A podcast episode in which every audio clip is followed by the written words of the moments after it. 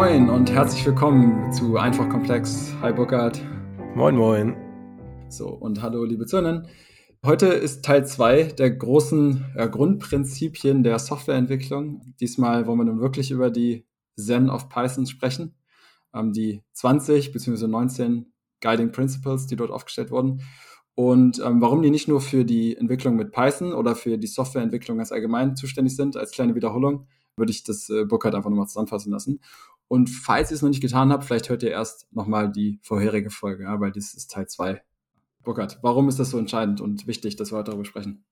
Ja, ich meine, in der letzten Folge haben wir sogar, glaube ich, noch auf höherer Flughäfe, äh, Flughöhe Weisheiten irgendwie bekannt gegeben. Diesmal ist es noch ein bisschen niedrigere Flughöhe. Aber es sind einfach so, man muss sich vielleicht angucken, wo kommt das eigentlich her, das Zen auf Python? Also Python ist ja eine Programmiersprache, die total relevant ist, auch heute noch. Existiert schon ein bisschen länger. Heute ist sie so relevant, weil das ganze AI, KI-Thema in Python abgeregelt wird.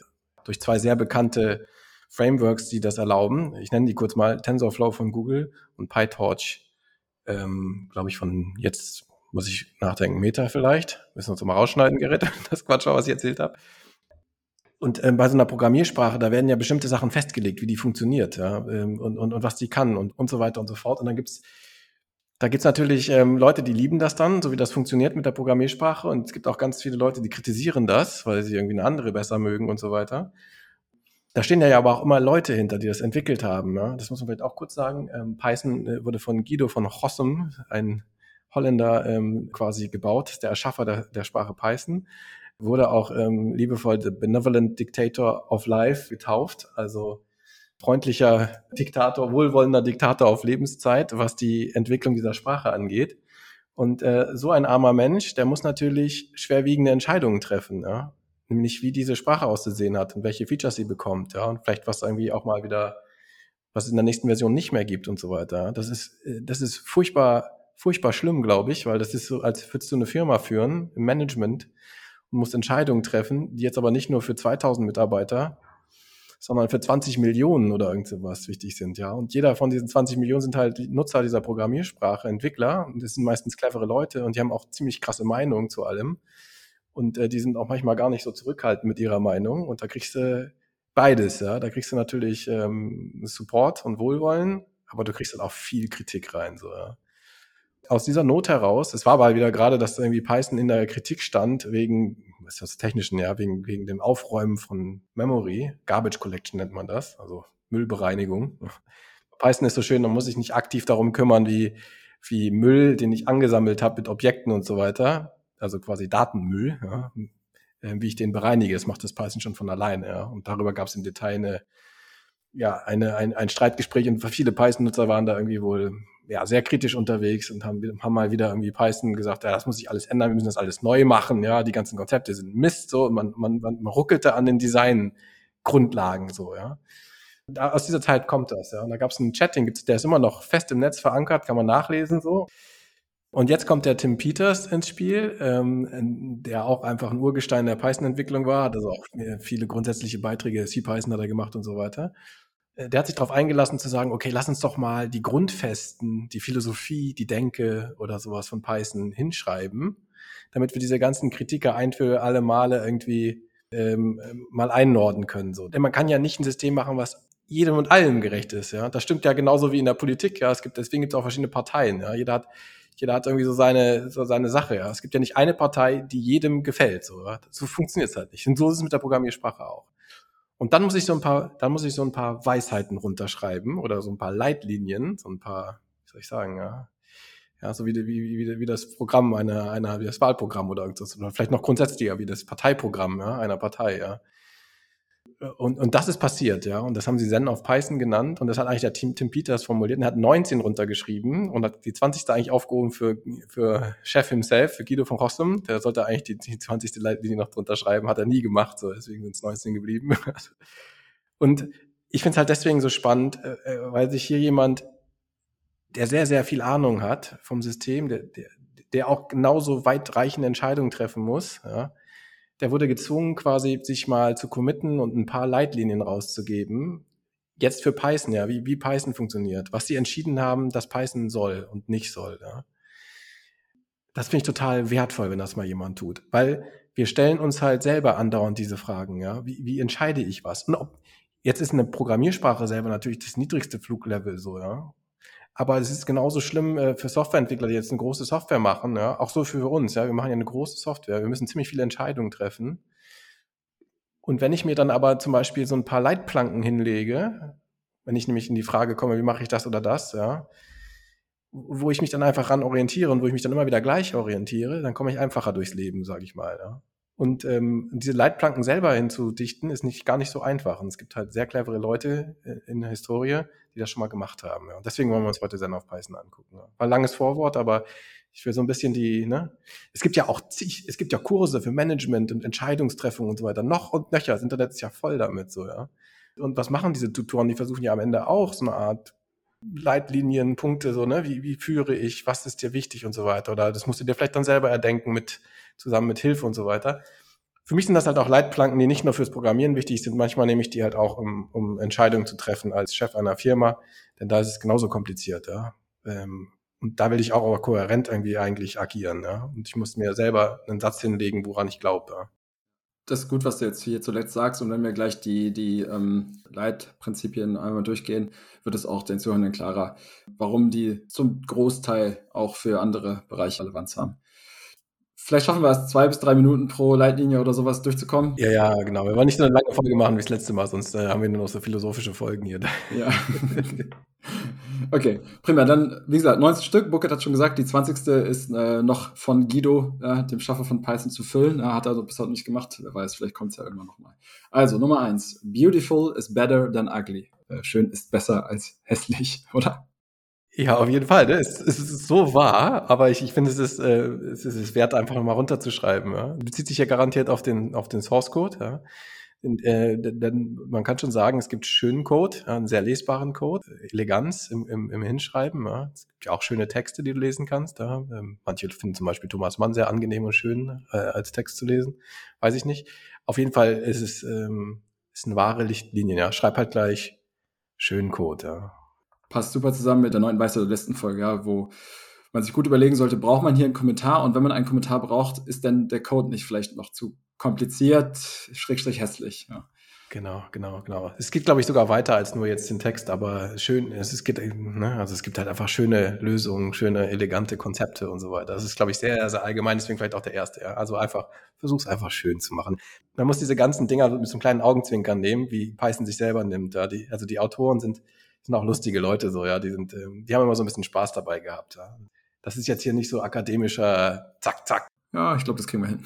ein bisschen lustig und Spaß reinzubringen. Explicit is better than implicit. Das hattest du in der letzten Folge schon mal kurz Genau, erwähnt. das ist ein, gar nicht so ein einfacher Punkt. Äh, auch steht gleich an zweiter Stelle. Ähm, das heißt hier, ähm, versucht das nicht zu verstecken, das, das äh, Verhalten von der Sprache, sondern drück es explizit aus, was du wirklich willst da steht so ein bisschen im Konkurrenzkampf zu Convention over Configuration, wo man genau das eigentlich das Gegenteil will, wo man sagt, okay, ich, ich will nicht alles explizit hinschreiben müssen. Ich möchte, dass wenn ich nichts hinschreibe, die richtigen Defaults angewendet werden. Ich weiß nicht, ob es wirklich im Widerspruch steht. Ich glaube, man muss ja auch jetzt auf der Flughöhe gucken. Wenn ich eine Programmiersprache habe, wo ich ja wirklich auf der niedrigsten Abstraktionsebene unterwegs bin, um Sachen auszudrücken, da will ich vielleicht ähm, tatsächlich nicht irgendwie äh, zu viele Sachen dem Zufall überlassen, ja. Und irgendwelche impliziten Sachen passieren, die ich irgendwie nur rauskriege, wenn ich die 40. Dokumentationsseite lese, ja. Da will ich doch schon relativ explizit sagen können, was genau jetzt passiert, so, ja. Ich, ich glaube, das ist hiermit gemeint. Und ich, ich würde auch nicht meinen, dass jetzt irgendwie Tim Peters oder Guido von Rossum oder irgend sowas absprechen würde, dass Convention over Configuration, was auf einer höheren Flugebene stattfinden muss, also auf Framework-Ebene und so weiter, dass das eine gute Idee ist. Ja, das, das finden die auch eine gute Idee. Hier geht es darum, dass eine Sprache explizit genug sein kann, um es auszudrücken. Ja, ich nehme nochmal das Jura-Beispiel vom letzten Mal. Wenn ich zu wenig Wörter habe in meiner Grammatik, meiner Sprache, um wirklich festzulegen, was exakt ich meine, und für Jura ist das total wichtig, ja, weil ne, es geht ja um Strafen und Strafzahlungen, was weiß ich, dann habe ich auch ein Problem. Ja? Also ich muss schon in der Lage sein, mit meiner Sprache sehr explizit, sehr ein eindeutig auszudrücken, was hier Phase ist. So, das meint das hier für eine Programmiersprache. Ja. Ich glaube, das ist für Kommunikation auch unter Menschen ganz allgemein total relevant. Also genau. jedes Gespräch, ähm, jede Beziehung profitiert davon, wenn man explizit und offen, transparent kommuniziert, anstatt Dinge implizit äh, auszudrücken und das dann immer von der Interpretation des Gegenüber abhängig ist, ja, was denn tatsächlich als Nachricht ankommt. Ja, ich glaube, es gibt, es gibt halt, hier gibt es auch wieder Use Cases. Ne? Ich glaube, es ist auch gesund, dass man, äh, wenn du beim Bier zusammensitzt, ja, und schnackst da irgendwie abends im Urlaub am Tisch, ähm, da wirst du auch ein paar Wörter weglassen, so. Dann geht es halt darum, dass die das richtig verstehen, was du da gerade sagst, falls du es noch gut gerade sagen kannst. es gibt aber halt, wie gesagt, es gibt halt die anderen Sachen, wo du irgendwie vielleicht einen Vertrag irgendwie verhandelst oder irgendwas, wo du es brauchst, dass du explizit bist, so, ja. Prima. Der nächste ist auch irgendwie schön, einfach stimmig, ja. Simple is better than complex. Also einfach ist besser als komplex. Genau, so einfache Leitlinien. Ne? Also das erinnert quasi jemand nochmal daran, Probleme nicht zu komplex werden zu lassen. Ja? Find, nimm doch erstmal die simpelste und naheliegendste Lösung. Ja? Äh, viele, viele Softwareentwickler erwischen sich, und ich selber auch, ja, erwischen sich dabei, an sich simple Nutzerumsetzungsprobleme zu komplex zu denken. Ja? Weil man vielleicht schon weiterdenkt, wo der Nutzer noch... Also man muss ja auch nicht alles mit und weiterdenken. So. Mach's, mach's dann einfach erstmal simpel. Ja. Könnte ja unser Untertitel werden. Jetzt, wo ich es gerade ausgesprochen habe. Einfach komplex. Ja, oder wir nehmen den ersten, ist auch ganz schön. Also Beautiful ist better than ugly, genau. Okay, gut. Ähm, der vierte jetzt, der, der setzt an am, am dritten, also complex is better than complicated. Also komplex ist dann doch wieder besser als kompliziert.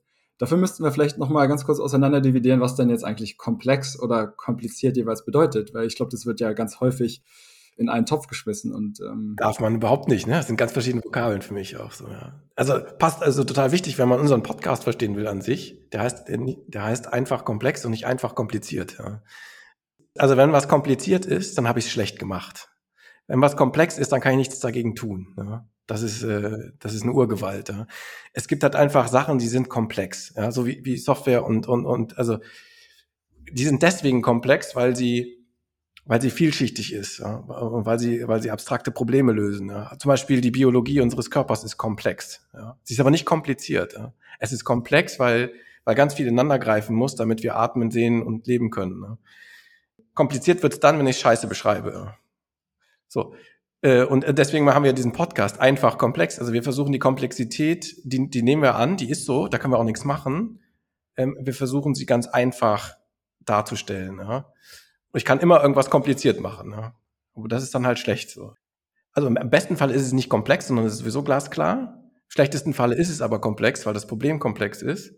Aber es darf nie kompliziert sein. Und wenn, wenn ich irgendwas kompliziert mache, dann habe ich selber ver verbockt. So. Das meint das. So, ja? Also schreib, wenn, wenn du komplexe Probleme hast, schreib das so einfach hin, dass es maximal komplex bleibt, aber nie kompliziert wird. Sau gute Zusammenfassung. Und wenn jemand beim Zuhören hier das Gefühl hat, dass wir dass es dann doch zu kompliziert ist, dann lasst es uns wissen. Dann versuchen wir es aufzulösen, ja. Du, ich habe noch einen Nachtrag, ja, habe ich ganz vergessen vorhin. PyTorch, äh, völlig richtig, ist ein, ein, Facebook, damals noch Facebook, heute Meta-Entwicklungsteam, was PyTorch, also dieses KI-Framework, äh, entwickelt hat. Ja, prima, genau. Prima. Nummer 5, ja, da äh, ist mir schon wieder nicht so klar direkt vom Lesen, was es dann genau bedeutet. Flat is better than nested. Also flach ist besser als verschachtelt oder sowas? Ja, genau. Hier, hier haben wir das Thema, hier können wir auch eine Weisheit vom letzten Mal aufgreifen. Ähm, äh, da ging es um die Datenstrukturen. Also äh, denke die Datenstrukturen erst und dann denke über den Code nach. So, also die Datenstrukturen sind wichtig. Bei Datenstrukturen hatten wir auch eine Folge, haben wir die Möglichkeit auch wieder verschieden auszudrücken. Ja? Wir können wir können Sachen ja ineinander schachteln. Wir haben gelernt, es gibt Objekte mit Key Value und dann kann ich auch Objekte in Objekte schachteln. Also wenn zu meinem Key der Value wieder ein Objekt ist, ja, dann habe ich wieder eine Ebene Key Values und dann kann ich wieder eine Ebene Key Values machen und so weiter. Ja. Ähm, das kann ich beliebig fortführen in der Software. Da gibt es keine Grenzen eigentlich, ja. Und, und, und dieser, die, dieser Lebensspruch, der, der ist krass so, ja, weil ähm, der hilft tatsächlich auch weiter, ja. Ich, ich kann einfach Daten ja verschieden organisieren und entweder organisiere ich sie mehr auf einem, auf einem Level, dann sind meine Keywörter schon länger und drücken mehr aus oder ich organisiere sie in eine, ich organisiere sie hierarchisch. Man kann sich vorstellen wie mit den Ordnerstrukturen. Ne? Das, man hat, jeder hat das Problem. Ja? Google Drive oder irgendein Drive oder irgendwas. Ich lege Ordner, ich muss Ordnerstrukturen ablegen. Ja? Mache ich jetzt also ganz viele Ordner, die immer tiefer werden, habe ich habe ich ein riesiges Hierarchiesystem, wo ich nach dem 15. Ordner finde, hier ist das Customer PDF, was ich suche. Ja? Oder bin ich eher flach unterwegs und habe wenig Hierarchien. Ja? Und hier sagt es ganz klar, fürs Coding, für die Datenstrukturen, bleib flach, ja. Geh nicht so tief runter in den Hierarchien. Es macht, kriegst, du kriegst nur Kopfschmerzen. Ne? Und ähm, total wahr. Ich kann nicht, ich kann noch nicht mal sagen, warum. Ja. Es ergibt sich einfach, dass es sich einfach viel Arbeit, viel einfacher nachdenken und arbeiten lässt, wenn ich meine Hierarchiestrukturen flacher lasse, als dass ich sie zu tief neste ineinander. Bin ich auch totaler Fan beim Dateisystem. Ja. So zu lassen. Und in sowas wie Google Drive sowieso einfach die, die Suche zu nutzen. aber ja, genau. ist ein anderes Thema. Ist halt jetzt nicht so viel mit dem Code zu tun. Aber okay, dann habe ich es verstanden. Dann Nummer 6. Sparse is better than dense. Also weiter ist besser als enger oder dichter, so in der freien Übersetzung wieder. Mhm, genau, ich, also, also Sparse und Dense, da muss ich immer, also hier muss ich auch ich interpretiere es ja gerade mal sowieso so alles, wie ich das denke. Ja. Keine Ahnung, ob ich jetzt hier den richtigen Ton treffe, was sich dem Peters irgendwie überlegt hat. Also bei Sparse und Dense denke ich an Mathematik, ähm, vielleicht die anderen nicht, aber an Matrizen. Es gibt, es gibt äh, sogenannte Sparse-Matrizen und Dense-Matrizen. Also entweder sind die, wie bringe ich das weg von der Mathematik? Ich habe eine Hülle, ja, und entweder fülle ich es voll oder ich, ich lasse es ein bisschen dünner, drücke es ein bisschen dünner aus hier ist gesagt, so ähm, versuch es halt irgendwie dünner oder einfacher auszudrücken und mach's nicht, mach die Informationen nicht so dicht. Puh, muss sagen, habe ich auch so ein bisschen meine Schwierigkeiten, das zu interpretieren. Ich würde sagen, wir hüpfen schnell zum nächsten. Alles klar. Bevor ich mich über Kopf und Kragen verrede. Ja. Völlig fair, ja, total gut. Readability counts ist die Nummer sieben. Lesbarkeit zählt. Ja. Stimmt. Nächster.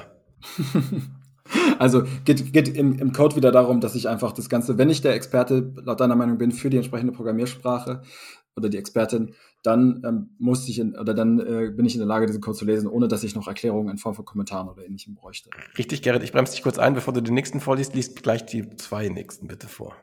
Ich sag dir doch alle auswendig. Nein, Spaß. Okay. Musste ich lernen, um, um bei der Heisenberg zu starten. Nee, okay. genau, die zehn Gebote der Heisenberg. Ach nee, die neuen zehn Gebote. Gut, Nummer 8. Special cases aren't special enough to break the rules. Und although practically beats purity.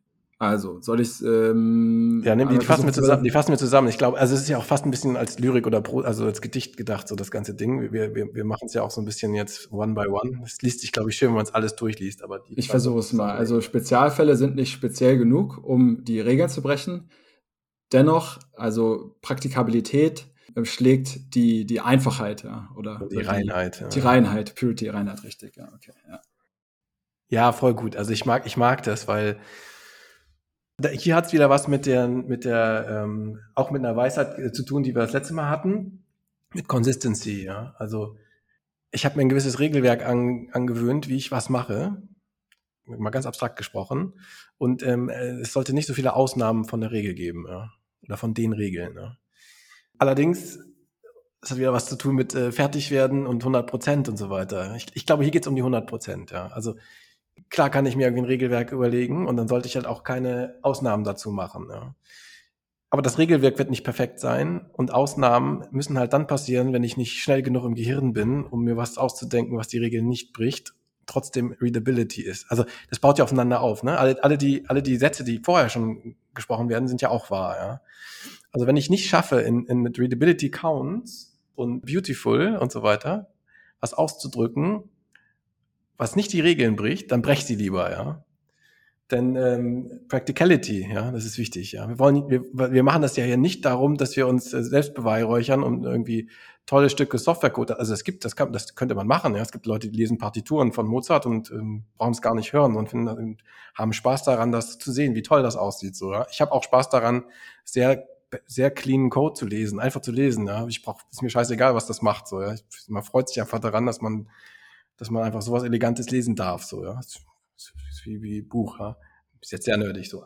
Aber was das hier sagt, ist, ähm, es geht ja schon um eine Anwendung für den Nutzer am Ende des Tages. So, ja, dann bleib bitte bei den 80 Prozent, machst, machst halt, dann machst halt eine kleine Ausnahme, ja, und äh, dafür wirst du aber fertig, ja, und es wird nicht erst in zehn Jahren fertig und ist dann total beautiful, aber nur für dich, ja.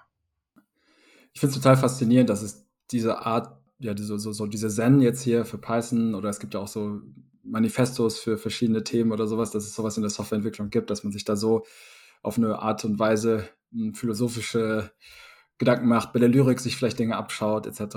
Ich glaube, das hast du immer bei diesen, bei diesen Themen, wo, so, wo es auch so ein bisschen nerdig ist. Ich glaube, die, die Physiker sind ja auch so eine Partei, die da, die machen ja auch so krasse Sachen mit der Mathematik und so weiter. Und dann die stoßen immer an so Grenzen ran und müssen ständig über irgendwas entscheiden und nachdenken.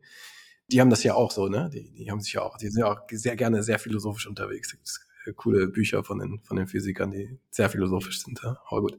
So, ich denke mal, elf und, äh, Entschuldigung, zehn und elf sollte ich wieder zusammen ja, verbringen. Bitte, genau. Die, die gehören wieder zusammen. Und ich hatte auch schon eine Interpretation zumindest für den zehn. Also, zehn Errors should never pass silently.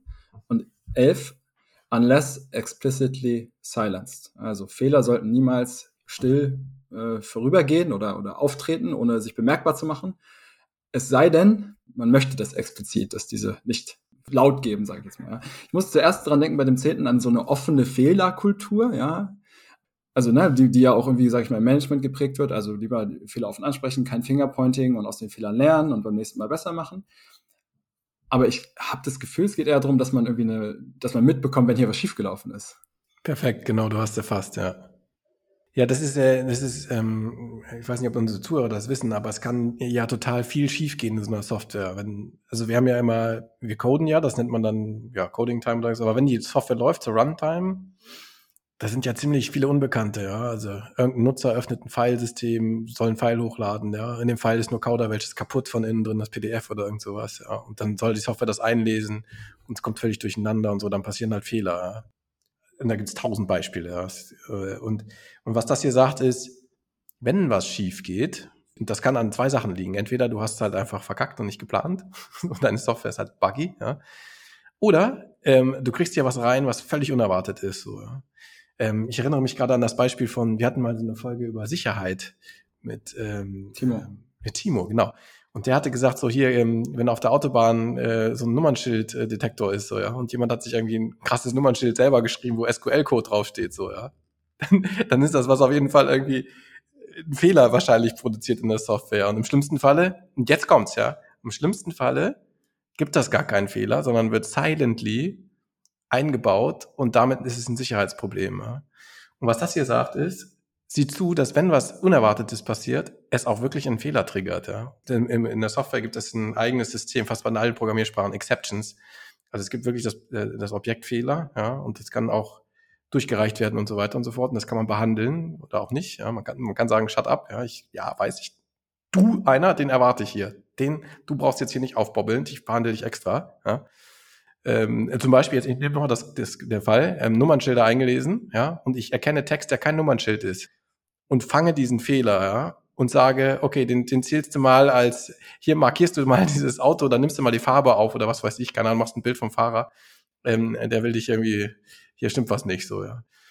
Und äh, wenn man schlecht programmiert äh, oder ein bisschen fahrig ist, äh, dann kann schon sein, dass ein Fehler entsteht nirgendwo, der löst sich irgendwo im Nirvana auf, dann kriegst nie mit, ja. Es wird nirgendwo gelockt und nichts so.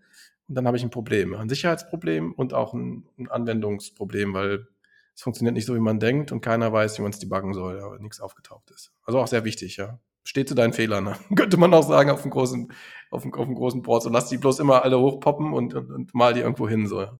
Auch als, als Nutzer oder jetzt auch im, im Vertrieb von unserer Software ist es ja das Nervigste für, für Anwender und Anwenderinnen, wenn die halt, wenn irgendwas nicht funktioniert und man hat aber gar keine Ahnung, warum das denn jetzt nicht funktioniert, der, wie man das erwartet hätte. Ja. Es ist immer besser, da dann äh, Transparenz auch in der Software zu haben und zu sagen, hier, da ging jetzt was schief, dann kann man ja drüber sprechen, ja, statt genau. einfach etwas ins Leere laufen zu lassen. Ja. Du musst die Fehler ein bisschen aufbereiten, dass die für die richtige Audienz verständlich sind. Aber zum Beispiel so ein ganz, ganz einfacher Klassiker, ne, wenn du so eine SaaS-Anwendung hast, die halt Internetverbindung braucht, ja. Und du hast halt, der, der Nutzer ist halt irgendwo und hat kein Internet und macht die auf. Und es geht einfach nicht. Das ist halt nicht schön, so für den, wer weiß halt nicht, was los ist, ja. Dabei ist es total trivialer Fehler, halt kein Internet. Also dann, dann hilft es auch, wenn die Anwendung einfach dann so ein, mindestens irgendwie so ein Pop-up sagt und so sagt so, hey, du bist offline, so, ja.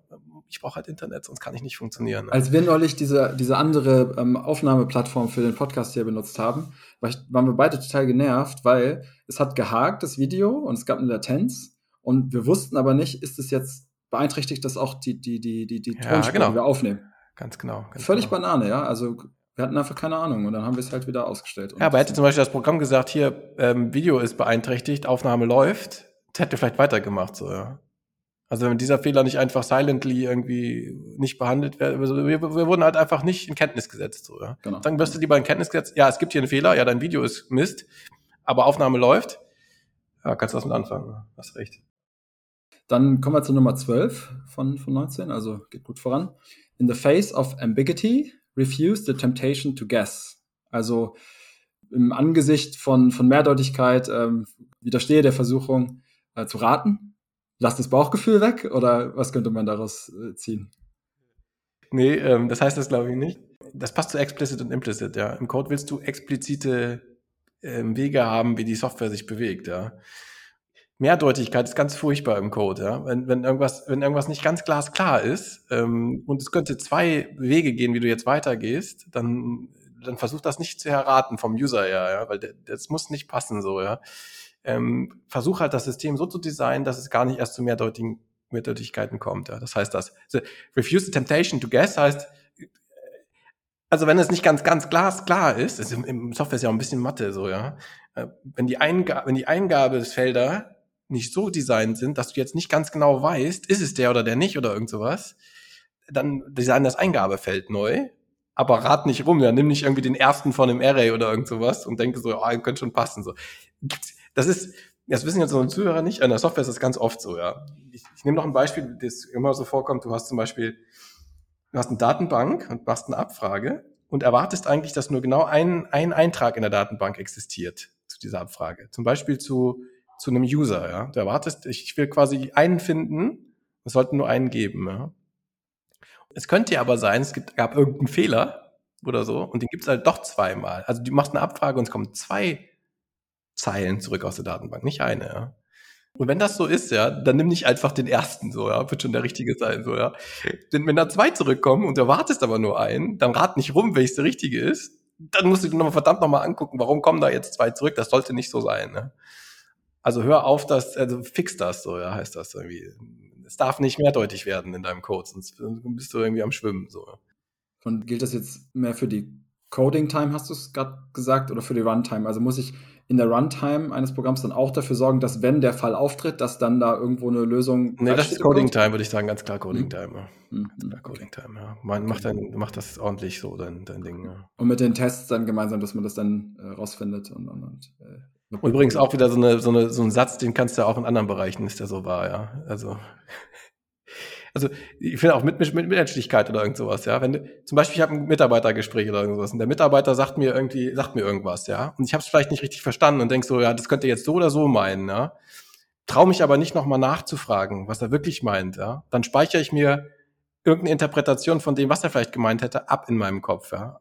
Als Chef. Das ist ziemlich schlecht, ja. Vielleicht meinte er das ja doch nicht so, ja. Also wenn was wichtig ist und ich habe es nicht richtig verstanden, dann frag halt, hakt das ab, so, ja, fragst halt nochmal nach, so, ja.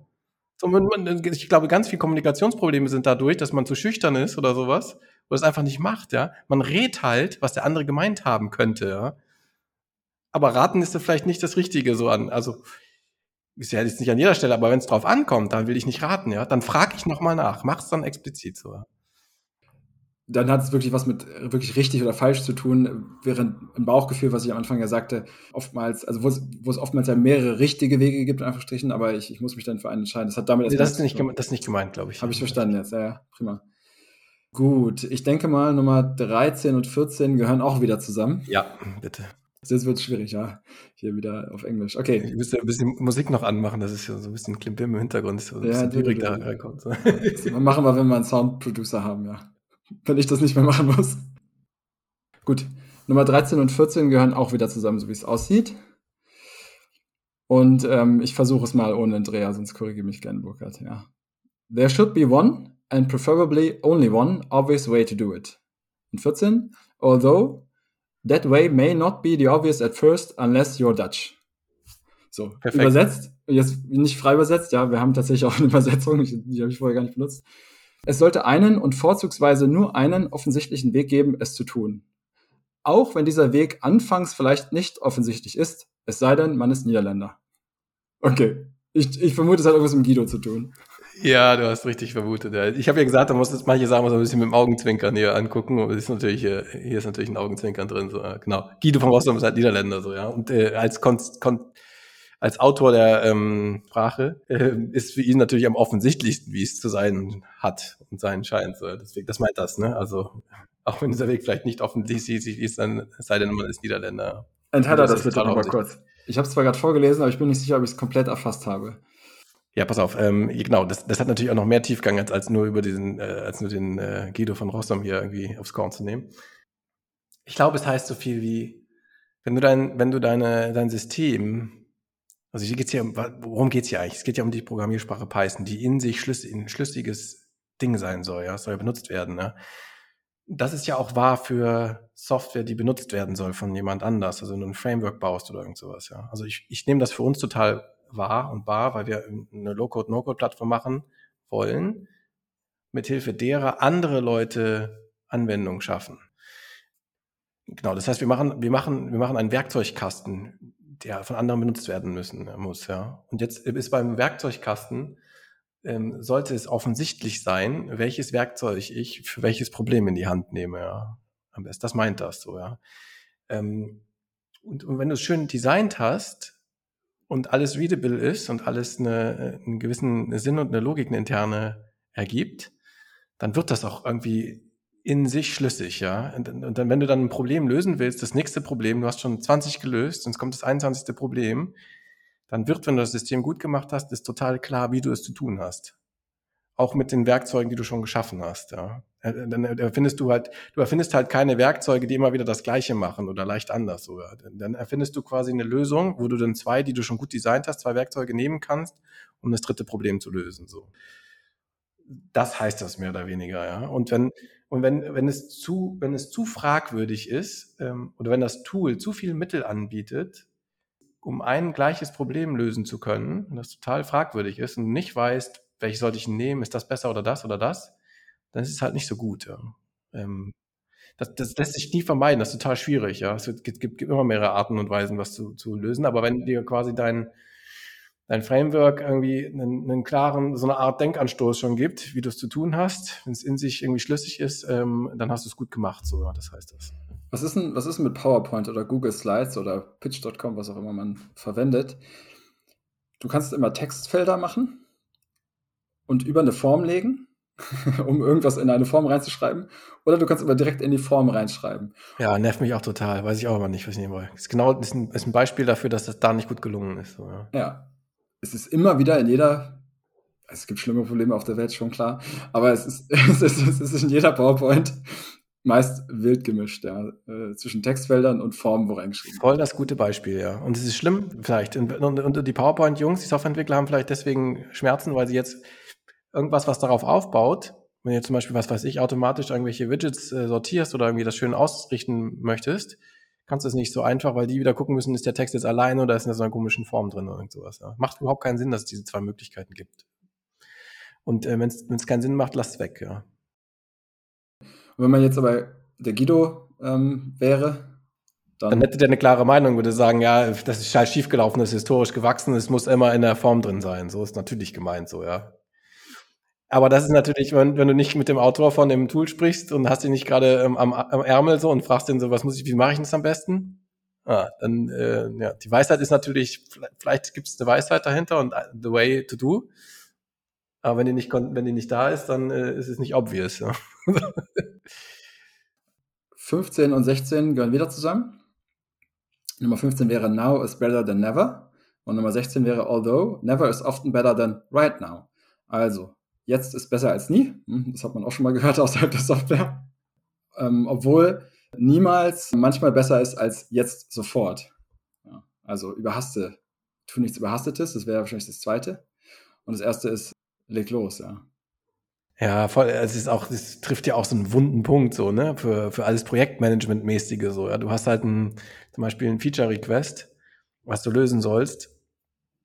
Und zwar, du musst es lösen, es bringt ja gar nichts anderes. Und äh, dann implementierst du das und merkst, verdammt, wenn ich das richtig gut lösen will, dann muss ich hier, hier und hier auch nochmal refaktorisieren. Ich muss es nochmal anfassen, ja. Macht auch Sinn so, ja. Habe ich jetzt aber keine Zeit zu, ja. Und ähm, ich glaube, hier, hier sagt es aus so viel wie, okay, du hast schon fast keine Zeit, das Feature selber zu machen. Und ja, du hast erkannt, ähm, dass du jetzt hier eigentlich nochmal was heilen müsstest, um es sauber einzubauen tu es nicht so, ja. Also, weil ähm, wenn du es jetzt, jetzt tust, äh, dann wird es halt nur schrecklich. Du hast die Tests dafür nicht, die Zeit nicht, die Tests dafür zu schreiben und so weiter. Das geht halt irgendwie schief, ja. Und die Gefahr besteht natürlich, dass wenn du es heute nicht tust, du es nie tun wirst. Weil was passiert denn, wenn das Feature fertig ist, kommt der nächste Kunde, hat das nächste Feature. So, du bist ja im Hamsterrad so, ja, auch oft, ja. Nicht nur bei der Softwareentwicklung, wir sind ja im Leben oft, wenn wir gerade über Firmen sprechen, sind wir im Hamsterrad, ja. Also ständig ist was Neues, so, ja. Wann hast du schon die Zeit, sagen so, oh, jetzt habe ich irgendwie drei Stunden Zeit, mal gucken, was mache ich denn jetzt Lustiges, so, ja. Dann kannst du hingehen und äh, wenn du es dir aufgeschrieben hast, kannst du nochmal das gerade schön fixen, so, ja, wenn du es noch auf dem Zettel hast, so, ja. Aber das heißt das so, ja, also also bevor du das ganz krokelig hindonnerst, so lass es weg. Und wenn es uns halt gar nicht gibt, dann gibt es halt nicht. So, Pech gehabt, ja. Ist es ein Stück weit auch ein Priorisierungsthema, was da einfach angesprochen ja, wird? Auf jeden also, Fall. Wird darüber bewusst, was du machen willst. Ja, Priorisierung und, und es ist dann halt, wenn du, wenn, wenn du Sachen machst, die potenziell äh, lange Folgen nach sich ziehen können, ja, dann, du musst dir immer überlegen, also die Grundlage dessen, was wir hier alles besprechen, ist, ähm, ist an was zu werkeln was lange lebt. Ja. Es geht hier nicht um irgendein Wegwerfprodukt, sondern deswegen passt, glaube ich, die Analogie zu, einem, zu, einer Betriebsführung. Ja. Also wenn du betriebliche Entscheidungen machst und willst eigentlich, dass dein Betrieb noch irgendwie 20 Jahre irgendwie in der Welt ist, dann hat ja jede Entscheidung eine Konsequenz. Ja. Und hier geht es um die Konsequenzen. Ja. Also bevor du was in Eile schnell machst, was eigentlich wichtig wäre zu tun und richtig wäre zu tun, was du dann aber gammelig umsetzen kannst, die Konsequenzen sind schlimmer, als wenn du es dann lieber doch nicht machst, so, ja. Weil vorher lief es ja auch irgendwie schon, ja. Das hilft mir halt ganz oft, so Lebensweisheiten, ja. Manchmal, man, man, man kennt das ja selber. Du bist halt irgendwie, du hast schon das P im Auge, hast am besten nicht, ja. Das lernt man ja auch, das nicht zu bekommen. Aber du bist halt irgendwie schon gestresst, weil, weil einfach viel auf dem Tisch ist und du musst das fertig machen. Dann siehst du, okay, cool, das, wenn ich das jetzt hier noch fixe, ist es richtig elegant. Merkst aber, ich habe eigentlich keine Zeit und jetzt bist du innerlich in so einem Konflikt was machst du denn jetzt? Wie entscheidest du dich, ja? Sagst du jetzt dem Kunden, ah, ich brauche noch mehr Zeit, muss das auch noch fixen? Oder wie, ja? Und dann kann man da kurz schon mal die Sender auf Python durchlesen und dann weiß man eigentlich, was man machen muss. Ja. Aber sag mal, welches P hat man denn da im Auge? Das, pa das Panik-P. Ach so, alles klar. Gut. Du kannst auch das Pause-P im Auge haben, das ist dann ganz cool. So, wenn du richtig Stress hast, machst du erstmal eine Pause. So. Ist viel okay. besser als Panik zu haben. Ja, das stimmt. Mal durchatmen, drüber nachdenken. Genau. So, 17 und 18 gehen wieder Hand in Hand. Na, wobei, nicht unbedingt, ja, die gehören nicht so eng zusammen wie die anderen, aber gehören schon zusammen. Machen wir so mal einmal zusammen, würde ich sagen, oder? Was würdest du sagen? Ist mir egal, mach du, entscheide. Okay, okay. If the implementation is hard to explain, it's a bad idea. Und äh, 18 wäre, if the implementation is easy to explain, it may be a good idea. Ja? So, also, ich gucke wieder auf meine kleine Übersetzungsspickzelle hier. Wenn die Umsetzung schwer zu erklären ist, oder die Implementierung würde man, glaube ich, sagen, wenn die Implementierung schwer zu erklären ist, ist es eine schlechte Idee. Wenn die Implementierung einfach zu erklären ist, kann sie eine gute Idee sein. Ja. Ja, ich liebe, klar, ne? ich, ich liebe auch diese zwei Punkte. Und das habe ich, glaube ich, auch schon ganz oft gesagt zu dir, Gerrit. Ähm, das ist ja auch ein bisschen die Exercise, die wir im Podcast hier haben. Also es kann ja was Komplexes sein, aber wenn ich nicht in der Lage bin, es dir zu erklären, relativ einfach, dann ist es irgendwie, dann ist es irgendwie eine schlechte Idee, ja. Also ganz oft ähm, haben wir ein neues Feature und ich will dir das erklären, Gerrit. Und wenn du das sofort verstanden hast, was ich da gemacht habe und wie ich es gemacht habe, dann, könnte es sein, dass es tatsächlich ein, maybe, ja, könnte es sein, dass es vielleicht tatsächlich eine ganz gute Idee ist, so, ja.